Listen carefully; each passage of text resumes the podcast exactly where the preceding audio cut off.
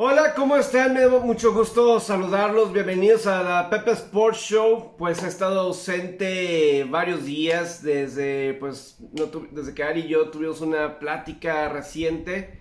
Eh, pues a mí me dieron síntomas del COVID, precisamente, pues ya que fue el miércoles de la semana pasada.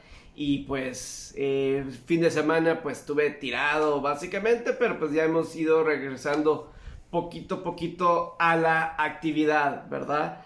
Eh, lo que sí es que eh, ya sé que hay mucha gente la que me sigue, la mayoría de la gente que me sigue, pues le gusta más el fútbol americano, le gusta más la NFL y creo que ya es tiempo de irnos preparando para la pretemporada. Estoy grabando el 5 de julio. Eh, la pretemporada empieza el 4 de agosto, es el primer partido, es el juego del Salón de la Fama entre los Jaguares de Jacksonville y los Raiders de Las Vegas, ¿verdad? Son los equipos que van a tener primero participación. Tendremos así diferentes temas hay de la NBA, eh, eh, también hay de del golf y de grandes ligas que estaré platicando con ustedes durante los próximos 30 minutos. Eh, digo, también eh, quiero un poquito de, esto del COVID. Bueno, voy a empezar, voy a empezar con, eh, con el tema de las previas ya de los equipos y más adelante voy a agregar como un medio tiempo, un medio tiempo donde a lo mejor me desvío un poquito, ¿verdad? De, del tema, así en general de los deportes, donde pues voy a estar platicando así de diferentes aspectos. Pero sí, empiezo con lo que es las previas, ¿verdad? De los equipos alrededor de la NFL, ya que, repito, estamos alrededor de 3, 4 semanas de que los equipos regresen a entrenar y obviamente el juego del Salón de la Fama, que es el 4 de agosto. Entonces, así es que nos preparamos para todo eso. Y entonces, eh, también Ahorita no hay nada de noticias así realmente frescas de los equipos actuales. Realmente no lo hay porque están de vacaciones. Es el tiempo donde realmente toda la liga se va de vacaciones. Sobre todo esta semana, la próxima nos van a dar temas de qué hablar con los jugadores franquicia que sí firman su contrato de extensión y los que no. Eso va a ser un tema para la próxima semana. Pero eh, fuera de ahí, fuera de ahí, si hay noticias es porque es negativo, ¿eh? Fuera de ahí es porque es algo malo. Aquí en este aspecto, esta vez en esta ocasión vamos a empezar con la previa de las divisiones y creo que por segundo año consecutivo, eh, la vez pasada lo hice como que en Instagram, ahora lo voy a empezar de esta forma. Eh, me vuelve a tocar empezar con los jaguares de Jacksonville que tuvieron la primera selección en el draft por segundo año consecutivo, porque por segundo año consecutivo tuvieron la peor marca de toda la NFL. Tres victorias, 14 derrotas, en el que todo lo que pudo haber ido, o sea, si se pensaba que la versión 2020 de Jacksonville fue peor, eh, fue mala, la versión 2021 fue peor. No pudo haber estado peor para una franquicia. Todo lo que pudo haber salido mal para la franquicia le salió mal. Y la pregunta es, realmente con, cuando vemos todo el, el entorno de los jaguares de Jacksonville, son los jugadores, es el ambiente.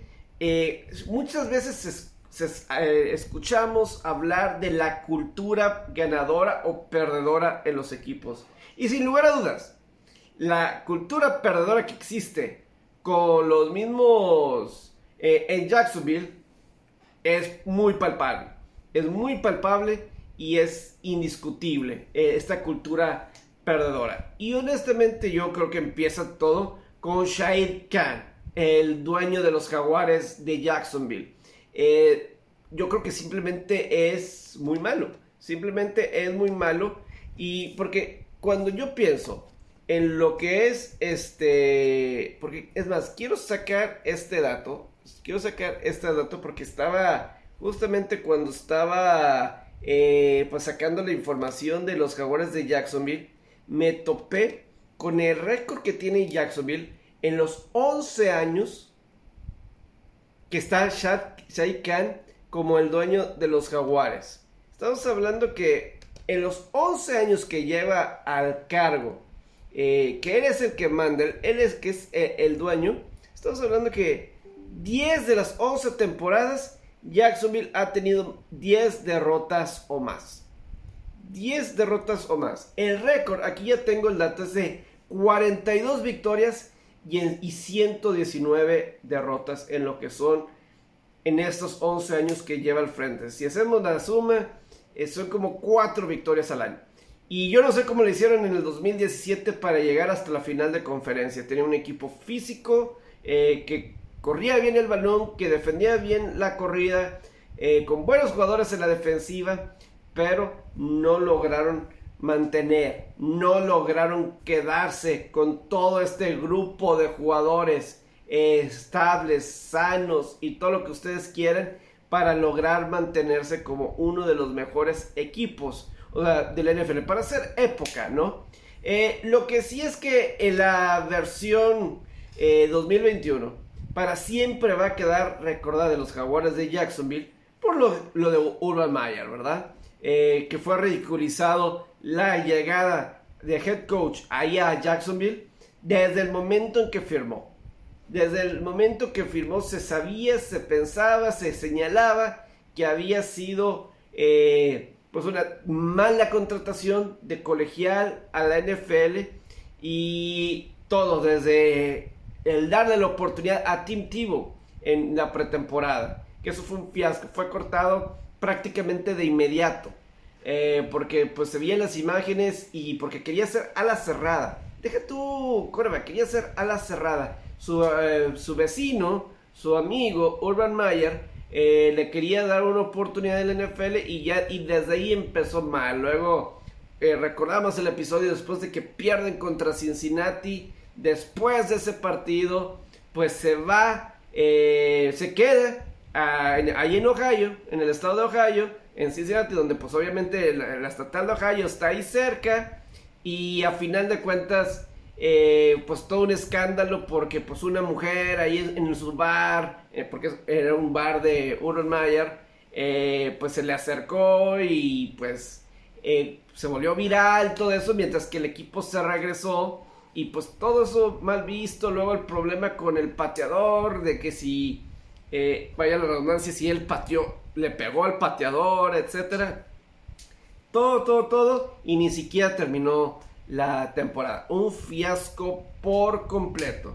Y probablemente quien la llevó de todo esto fue sin lugar a dudas pues Trevor Lawrence, que fue la primera selección del draft 2021 y, ah, y además, por ejemplo, la selección también de Travis Eddie, este corredor de la Universidad de Clemson, lo toman también en la primera ronda, al igual que es el caso de Trevor Lawrence, y se pensaba que, o sea, él decía, el caso de Urban Meyer, que quería a que fuera su jugador, eh, que fuera receptor en lugar de corredor. Estaba entrenando cuando todos decían, pues ya tienes a James Robinson, ¿para qué quieres? Y luego banquea a James Robinson durante la temporada, cuando Travis Edney quedó fuera de la temporada en agosto, en juego pretemporada contra los Santos, cuando sufre una lesión en el pie. En fin, todo un desastre.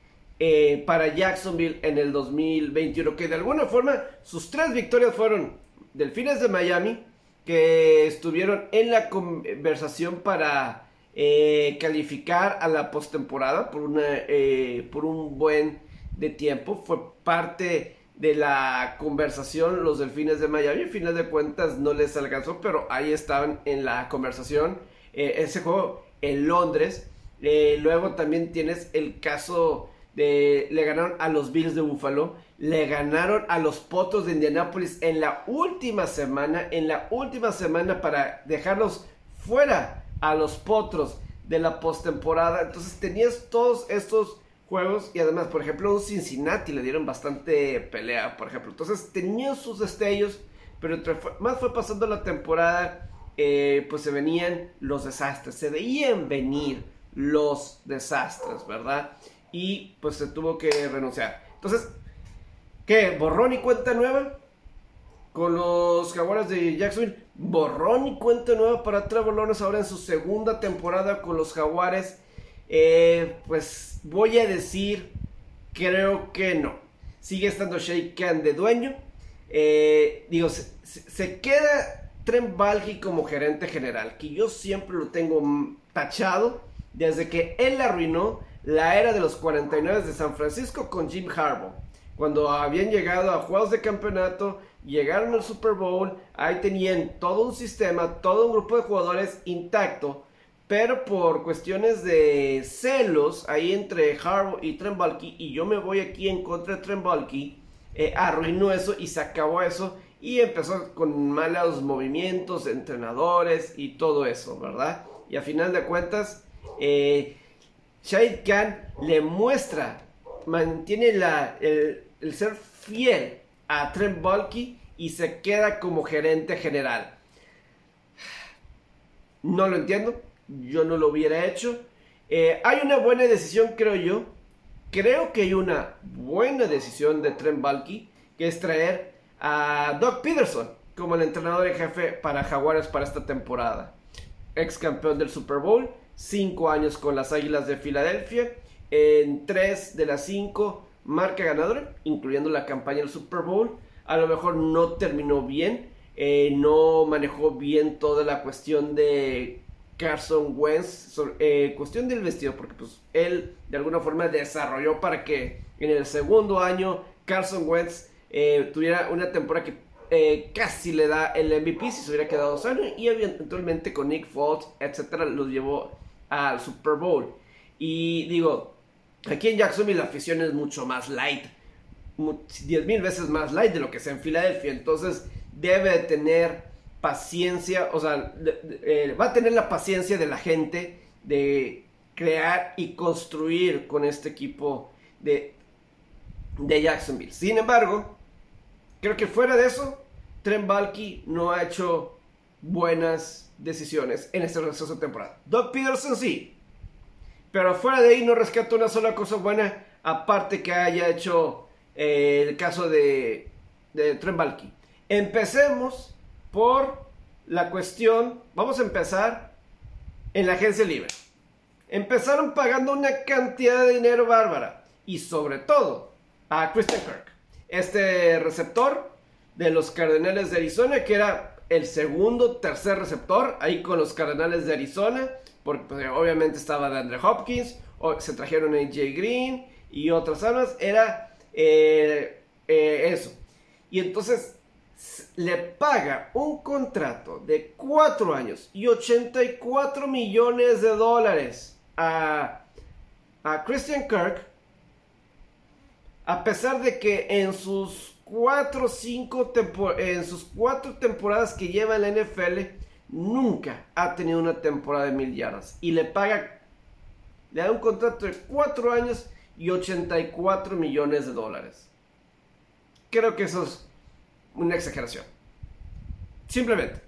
O sea, hay tantos jugadores en la liga, hay tantos jugadores en la liga y, y decides hacer eso darle ese mega contrato a alguien que en sus 3, 4 temporadas, ignoro acuerdo cuántas temporadas lleva hasta el momento Christian Kirk eh, de Texas AM, pero, o sea, ¿really? ¿Really? O sea, ¿realmente? O sea, ¿realmente creemos eso? Que... O sea, que es una buena contratación, no lo creo. Y, porque también no fue el único, este, ah, quiero nomás sacar, realmente, no fue la única contratación de, los jaguares, nomás quiero tener aquí bien, bien el, dato de, los jaguares, porque sí, fue algo, es, porque el cuerpo de receptores creo que no ayuda en mucho a Trevor. Le das este contrato a, a, Christian Kirk y luego también se fueron por... Eh, ah, ¿Dónde están los jaguares? Jaguares, jaguares, jaguares. Nada más aquí, rápido, rápido, para poder eh, tener bien el, dato. El, dato, el dato. Estamos hablando de... A Say Jones también le das un contrato. Eh, tienes a... También se trae a Evan Engram que se le cae balones como a la cerrada en sí. Eso es lo que le trajeron a Trevor Lawrence. Que muchos dicen, pues ese último juego contra los Colts en la semana 18, el último juego, dice, es, dice, ojalá ese es el Trevor Lawrence que queremos ver. Ese es el Trevor Lawrence que tuvo un rey, fue su mejor juego. Dos pases de anotación, eh, rating de 111 y elimina a, los Colts. Pero te estoy diciendo, la, buena contratación, la buena contratación sí, fue la de Brandon Scherf, este guardia ofensivo de, de Washington que viene y que pues era jugador franquicia en los últimos años, etiqueta como jugador franquicia de Washington, sale y pues llega a, Jacksonville y mantienen a Cam Robinson, le dan eh, contrato de extensión y ha sido eh, sube y baja Cam Robinson. A lo mejor mm, no ha estado muy motivado por las mismas cuestiones, por las mismas razones que pues ahí estás en Jacksonville, imposible tener tanto, tanto éxito. Pero estamos hablando ahí de la agencia libre. Entonces, por ese paso, creo que eh, del 1 al 10 en agencia libre, yo a Jacksonville le doy un 5. Y creo que me estoy viendo barco. Creo que me estoy viendo barco porque te digo, estas contrataciones de estos jugadores que se traen no eh, pagaron mucho, pagaron de más. Nos vamos al draft. Igual, van en contra de la corriente Jacksonville. ¿Por qué? Deciden ir con la primera selección por Trevion Walker. A la defensiva que simplemente pues no ha tenido los números. O sea, eh, se están guiando en el caso de Trevion Walker de la Universidad de Georgia. Sí, Georgia fue la mejor defensiva de toda la NCAA. Yo vi mucho a Georgia la temporada pasada. Y la verdad fue una de las mejores defensivas en muchos años que a mí me ha tocado ver en la NCAA. Y digo, hemos visto muy, muy buenas defensivas. Muy buenas defensivas. Y esta defensiva de Georgia, eh, para que vean, eh, la verdad, la verdad, estaba... Eh, y la verdad, esa, defensiva de Georgia, mis respetos, destaca, sobresale. O sea, con todas las defensivas que ha tenido Alabama, LSU o la que me ponga, eh, yo la pongo con las, defensivas de la Universidad de Miami eh, y las mejores de Nick Saban, así.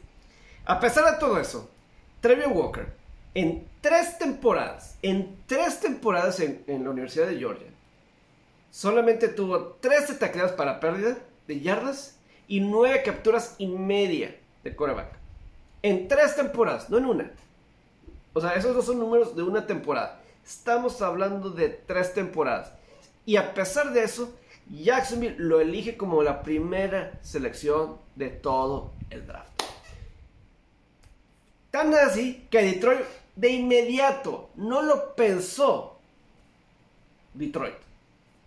Aiden Hutchinson, candidato al trofeo Headman como defensivo se va con los Leones de Detroit. Otra vez Trent Balky. Vamos a ver, digo, difícil. A lo mejor Trent Walker puede tener una buena, una buena carrera. Y se están basando él con lo ágil que es. El, el buen atleta que es. Y porque en el combinado demostró ser un gran atleta. Hizo mejores números en el combinado de correr y todo lo que me puedan decir que Hutchinson, etc. Es difícil darle el beneficio de la, duda tanto a Volky como a Khan y los Jaguares por el historial que nos han demostrado pues desde que Shahid Khan es parte de, este, de esta franquicia. Hay que recordar que a final de cuentas los Jaguares empezaron siendo exitosos. Cuando Wade Heisenga era el dueño de los Jaguars, este era un equipo que calificó a postemporada en tres de sus primeros cuatro años. En el 96, 97, 98 99. Cuatro años de sus primeros cinco. Dos veces llegaron al juego de campeonato. Y todavía con Jack de Río algunas veces. Pero desde que Shea Khan toma, eh, no ha sido mejor. Y por eso es difícil darles el beneficio de la duda por Trevion Walker. Porque se fueron por Trevor Walker y también estaba Kevin Thibodeau, quien lo eligió gigante, eso sí que. O sea, mucho potencial. Entonces, aquí con los Jaguares, tienes a Trevor Walker, ojalá resulte. Y tienes a jugadores como Josh Allen a la defensiva, no Josh Allen con el Buffalo, Josh Allen a la defensiva. Es bueno, etc. O sea, ahí tienes a alguien. a lo mejor va a ser un buen jugador, un buen jugador Trevor Walker, porque sí, tiene todo lo que mida y todo eso, pero para primera selección general en el draft, suena, suena que no era lo indicado.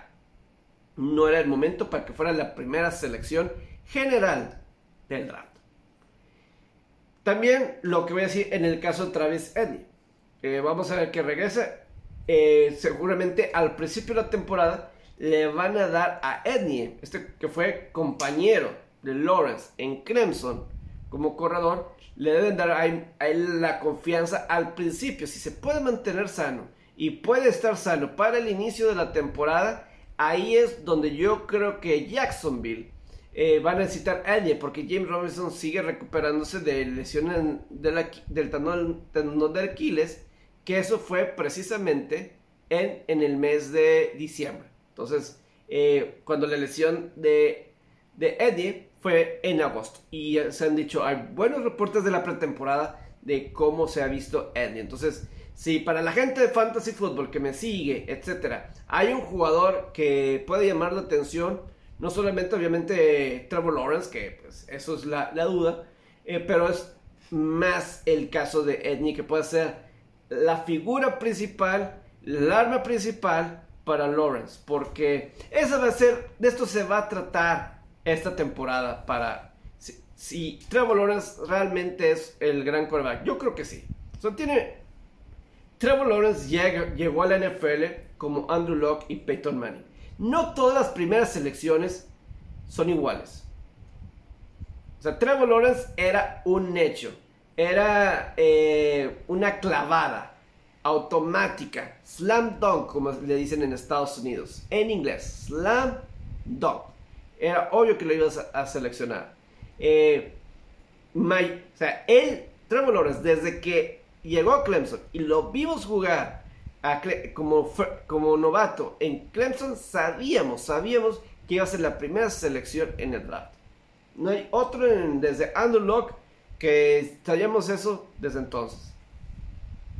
¿Han hecho lo, suficiente Valky y compañía para rodearlo?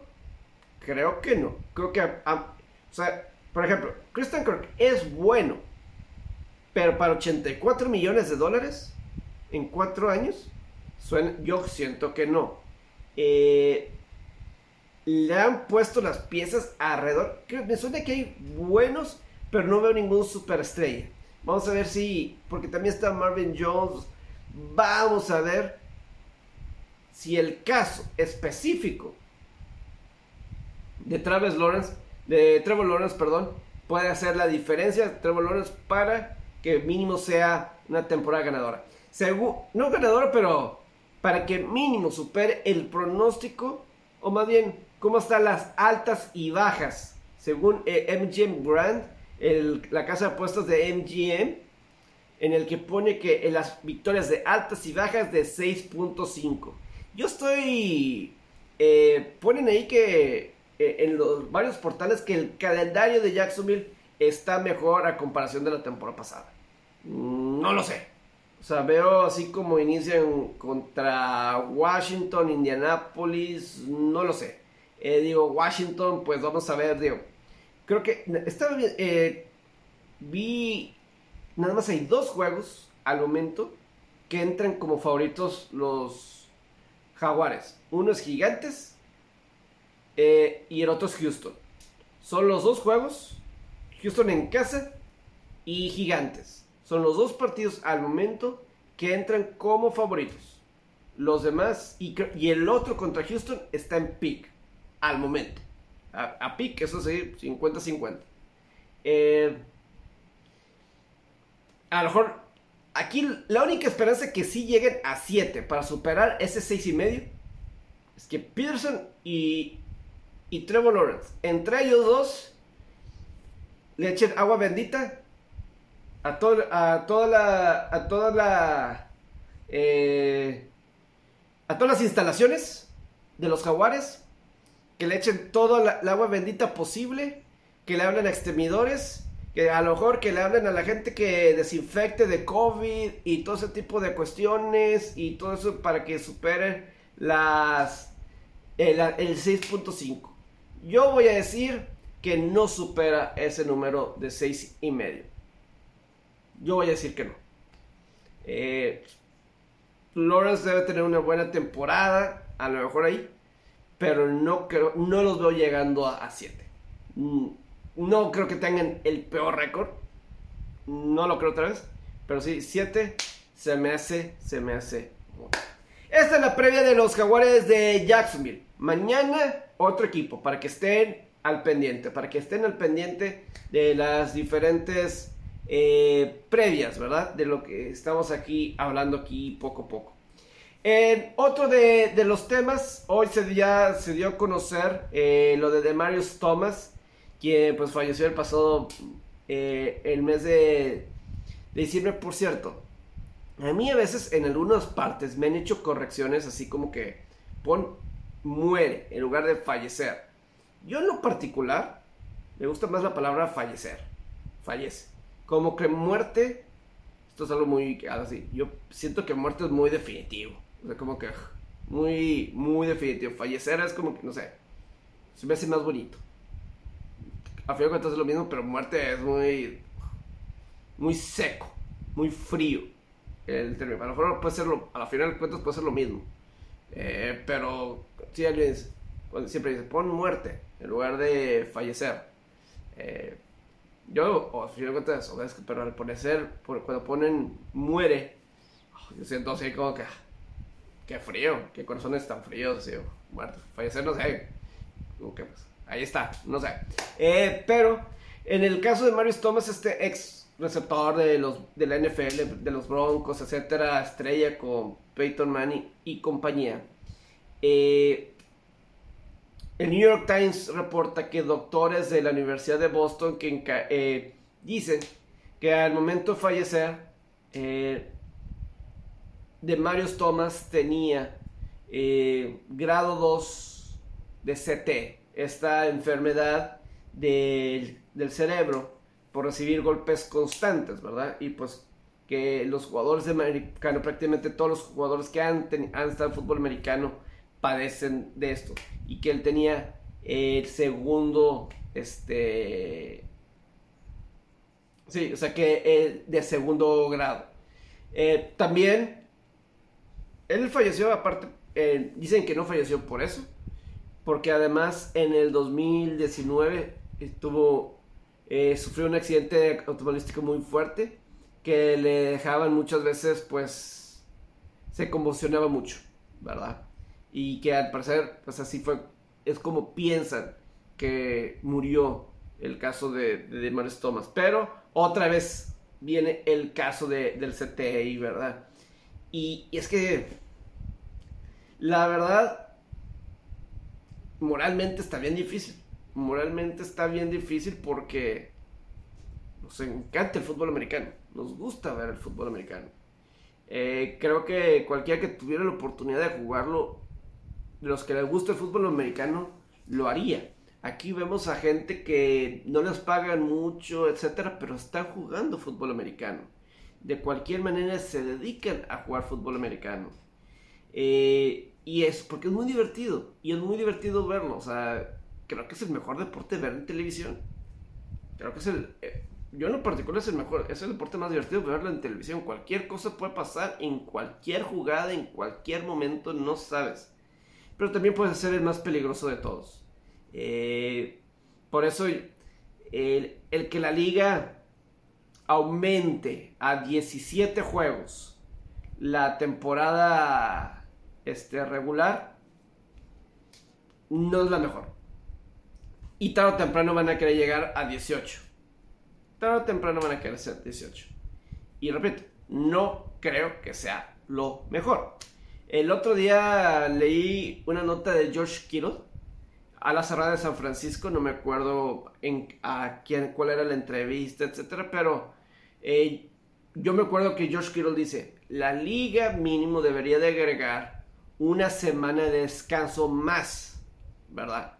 Para todos los golpes, ¿no? Para descansar los golpes, porque sí agregar una semana más, pero sigue siendo nada más una semana de, de descanso.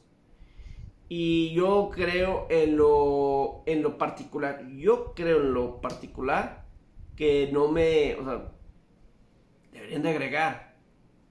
Y yo, que le empiecen una semana antes la temporada, que el, fútbol americano colegial nos los inician en la semana de, en el fin de semana del Día del Trabajo allá, Labor Day, allá en Estados Unidos.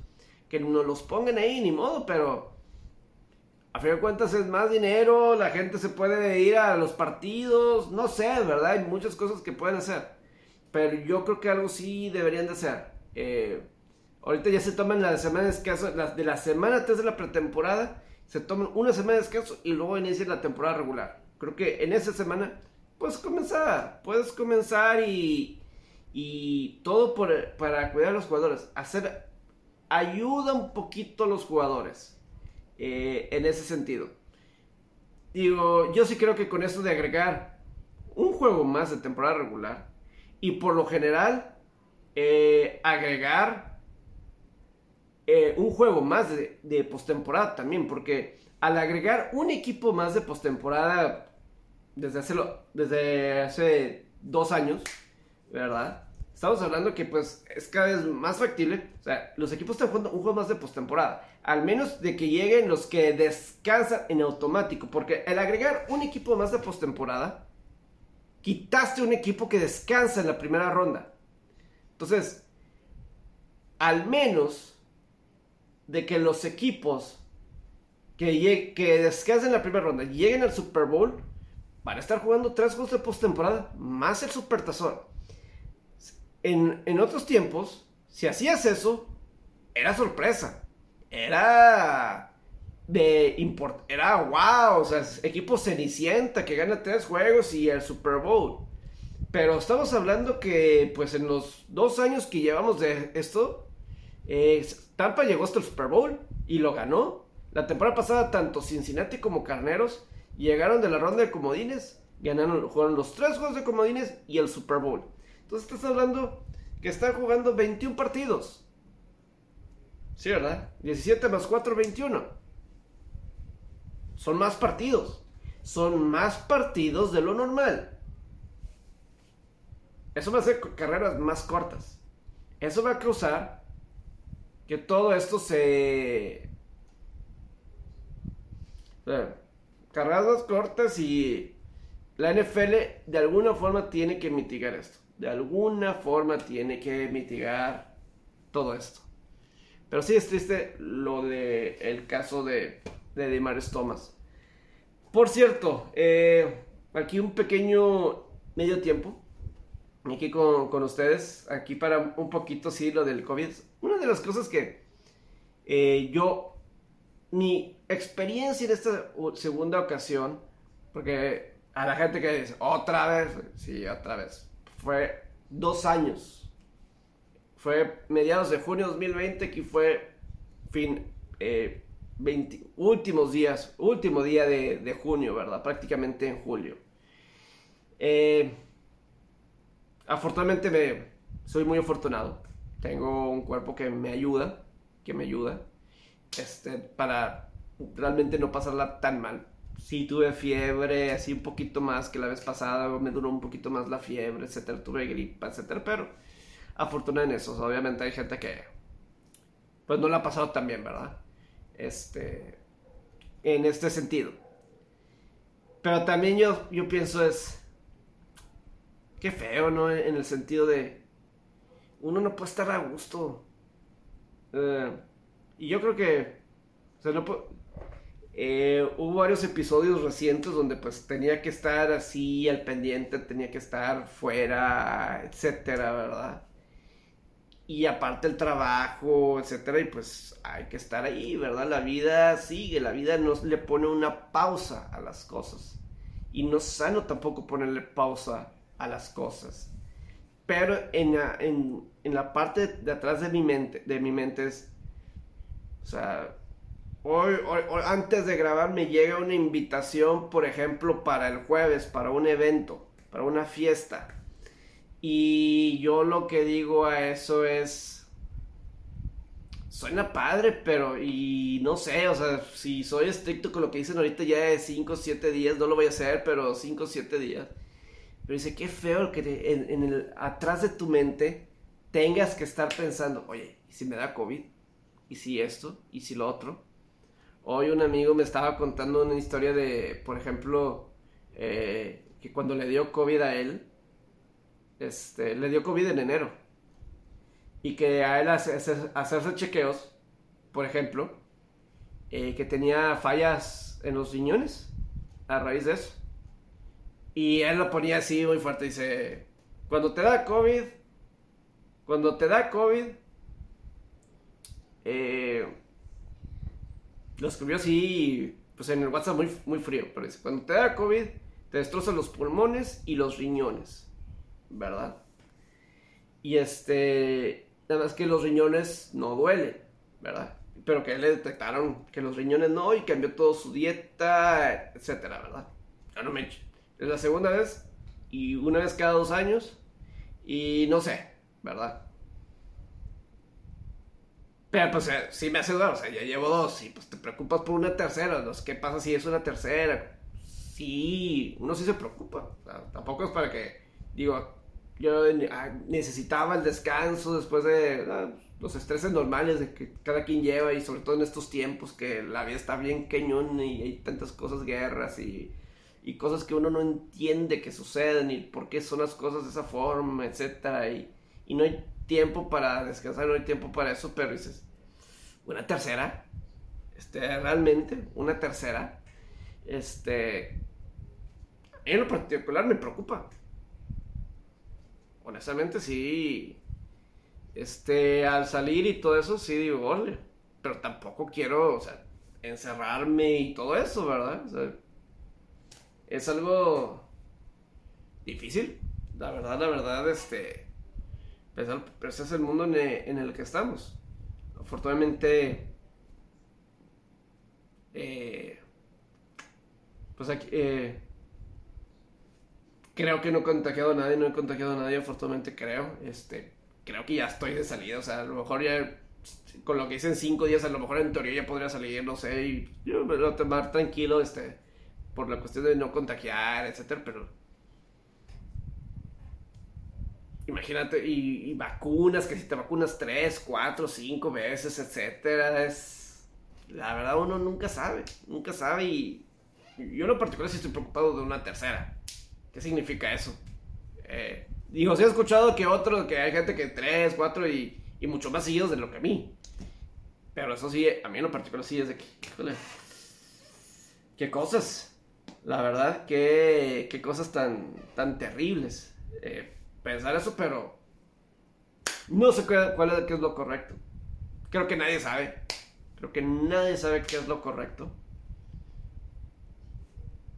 Pues ahí, o sí, pues a lo que sea mejor. Es mi pensamiento y lo que he pensado así en los últimos días. No sé eh, sus ideas, lo que ustedes piensen. Eh, etcétera, ¿no?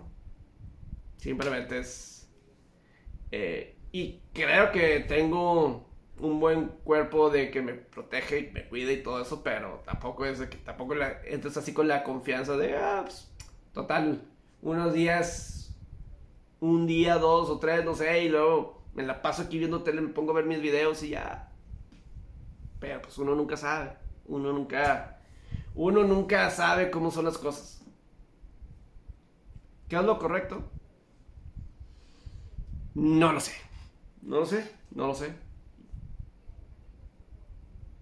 Eh, y pues está todo, sigue estando muy fresco. Sigue estando todo muy fresco. Pero bueno, ahí fue este intermedio. A lo mejor mañana se me vienen otras cuestiones. Eh, no sé lo que opinen ustedes. Este. No he hablado de este tema con ustedes de, del colegial del fútbol americano colegial que ya se da a conocer la semana pasada que la, la conferencia del Big Ten agregará para el 2024 a, a USC y a UCLA, las dos universidades, USC y UCLA, eh, las dos universidades fuertes de Los Ángeles, Las dos escuelas poder del Pac 12 se van al Big Ten a partir del 2024 y todo esto el Big Ten quiere llegar a 16 equipos, entonces se mencionan equipos como Oregon y todo esto.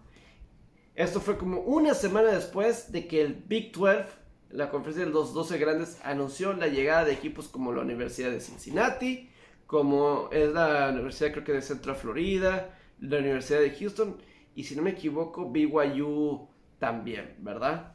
Eh, para fortalecer a los 12 grandes, al Big 12, porque ellos hace un año se había dado a conocer que Oklahoma y Texas, a partir del 2014, 2024, perdón, se van a la conferencia del sureste.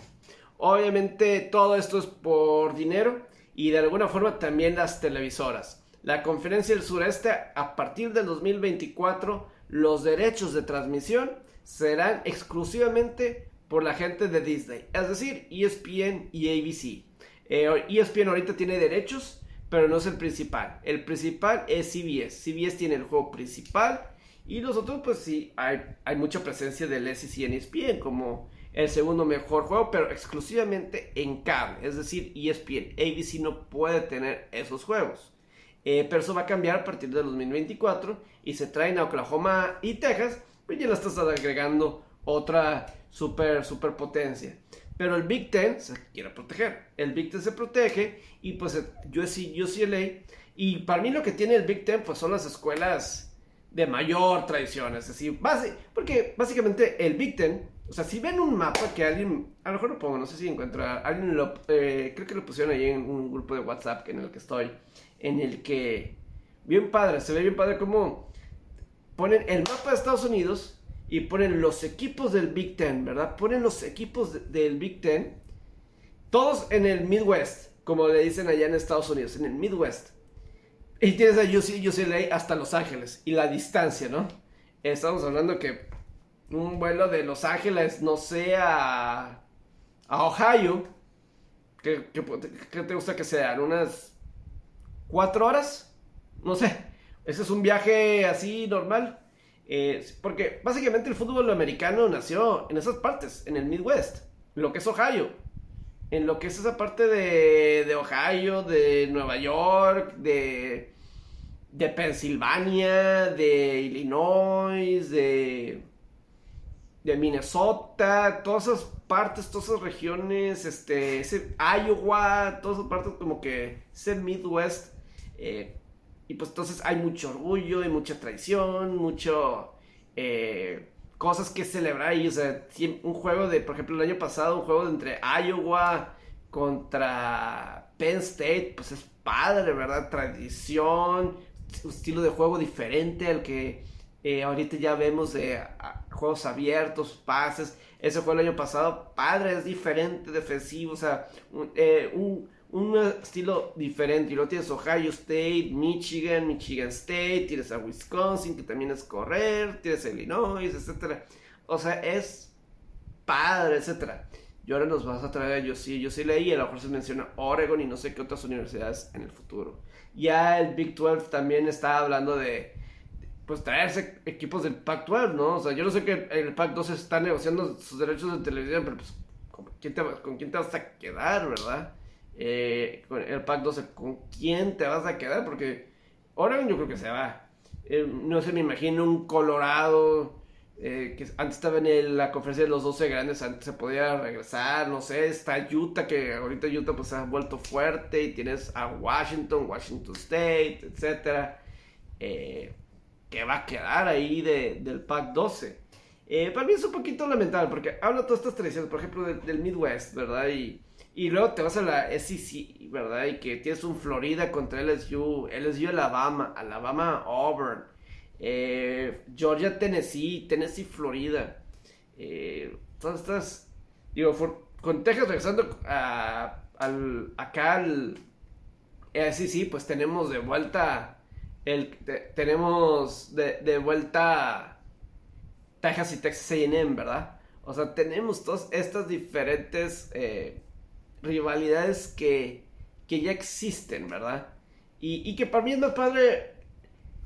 El fútbol americano se ha envuelto en tantas cuestiones de dinero. involucrado por tanto dinero que yo en lo particular es donde le han dado en la torre, en la torre, en la torre es en los tazones colegiales. Y esto, esto aún más, ¿verdad? Porque ni los coaches le toman la seriedad a los tazones colegiales. Vemos a los coaches que dejan sus equipos antes de los tazones colegiales. Brian Kelly de LSU Notre Dame, Lincoln Riley deja Oklahoma. Eh, nomás estoy hablando de este año. En cada año parece que hay alguien así. Y les dejan ahí plantados. Entonces, y los chavos, pues igual. Por ejemplo, Kenny Pickett no jugó eh, con la Universidad de Pittsburgh. No jugó el, Sugar Bowl este año pasado. Por irse a la NFL, cuidarse, etcétera. Por la cuestión de, del dinero, etcétera. Eh, las tradiciones pueden morir, pueden morir. Ahorita no importan las tradiciones, no importa en lo absoluto. Y no mencioné otras, ¿verdad? Este, otras que han dejado, este, ahí de, de existir, ¿verdad? Pero, eh, por ejemplo, el Rose Bowl, ¿qué va a pasar con el famoso Rose Bowl? El Rose Bowl siempre es el campeón del Pac 12 contra el campeón del Big Ten. Eso es. Esa es. Eh, y ha habido muchas tentaciones siempre del Rose Bowl de que, no, pues acepta otro. No, no, no. Tradición. Pues aquí se, aquí se está atentando en contra de eso. Aquí se está atentando en contra eh, de eso. Y pues obviamente no es así que tú dijeras eh, lo mejor, pero pues sí está ahí eh, muy intrigante.